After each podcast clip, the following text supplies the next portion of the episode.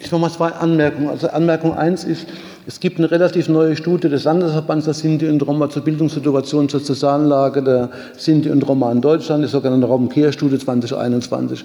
Und ein zentraler Befund ist, dass der, der, Sinti, der Anteil der Sinti und Roma, die in Deutschland Abitur machen, sagen wir bei 10 bis vielleicht maximal 15 Prozent liegt. Und das ist seit den 70er Jahren konstant. Also wenn Sie das mal über die Generationen gucken, sehen Sie zusammen, äh, die Nachkriegsgeneration hat quasi gar keine Schulabschlüsse gemacht infolge der faschistischen und postfaschistischen Diskriminierung. Und dann in den 70er Jahren gab es einen Bildungsschub, der auch die Sinti Roma mitgenommen hat.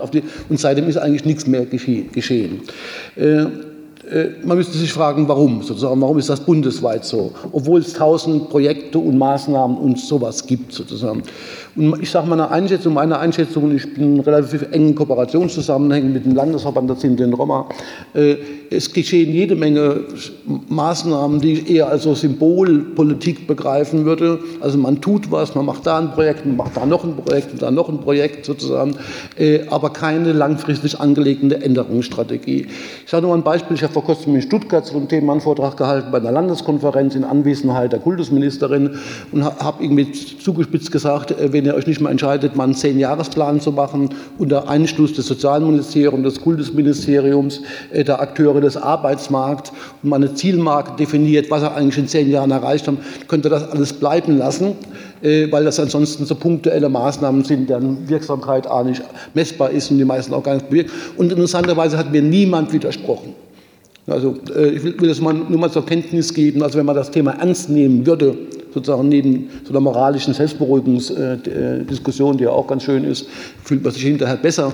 Sozusagen müsste man auf kommunaler Ebene mal eine Zehn-Jahres-Strategie machen und sagen, okay, wir setzen uns mal das Maß, als maßgabliches Ziel, äh, dass 30 Prozent der Sinti und Roma das Sinti, Entschuldigung, bei der Sinti bleibe ich jetzt mal, einen mittleren oder höheren äh, äh, Bildungsabschluss machen und in eine berufliche Bildung einmünden, was nämlich die nächste große Schwierigkeit ist. Auch da ist der Übergang extrem schlecht. Und da müssten wir alle Akteure, die Kammern, die Arbeitsmarktträger, die Schulbehörden, die Sozialarbeit überlegen, was sind Schritte.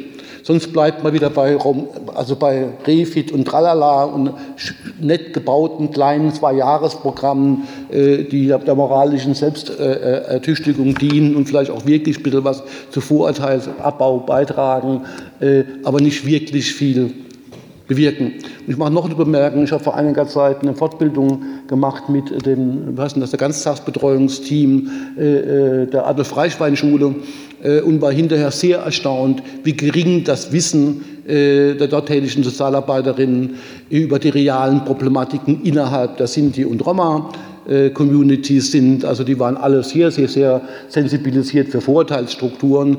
Äh, aber warum zum Beispiel manche Sinti-Kinder nicht in der Schulmensa essen wollen und so andere Geschichten, das war denen alles völlig fremd. Also da gibt es auch, einen, glaube ich, einen Entwicklungsbedarf, der sozusagen nicht nur die von außen kommende Diskriminierung, sondern auch die inneren Blockaden in der Sinti- und Roma-Community mal ein bisschen ernster nimmt. Also, da ist viel Entwicklungsbedarf und ich würde da sagen wollen, entweder man nimmt es ernst, dann braucht man eine mittelfristige Strategie oder man macht weiter wie die letzten 20 Jahre und wird auch in 20 Jahren feststellen, dass der Anteil der Abiturienten nicht erheblich erhöht worden ist. Habe dann weitere Maßnahmen finanzieren, ist auch gut. Also. Gut, vielen Dank. Jetzt böse gesagt, aber ich weiß in aller Ernsthaft. Jetzt machen wir eine Antwortrunde.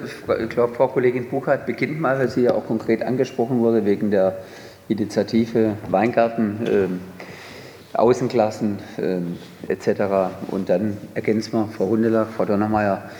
Auch Frau Wesselmann ist ja auch mit angesprochen, genau. was die Kitas anbelangt. Äh, Genau, ich fange mal eben auch bei den Kleinen an. Das Thema Schulkindergarten. Also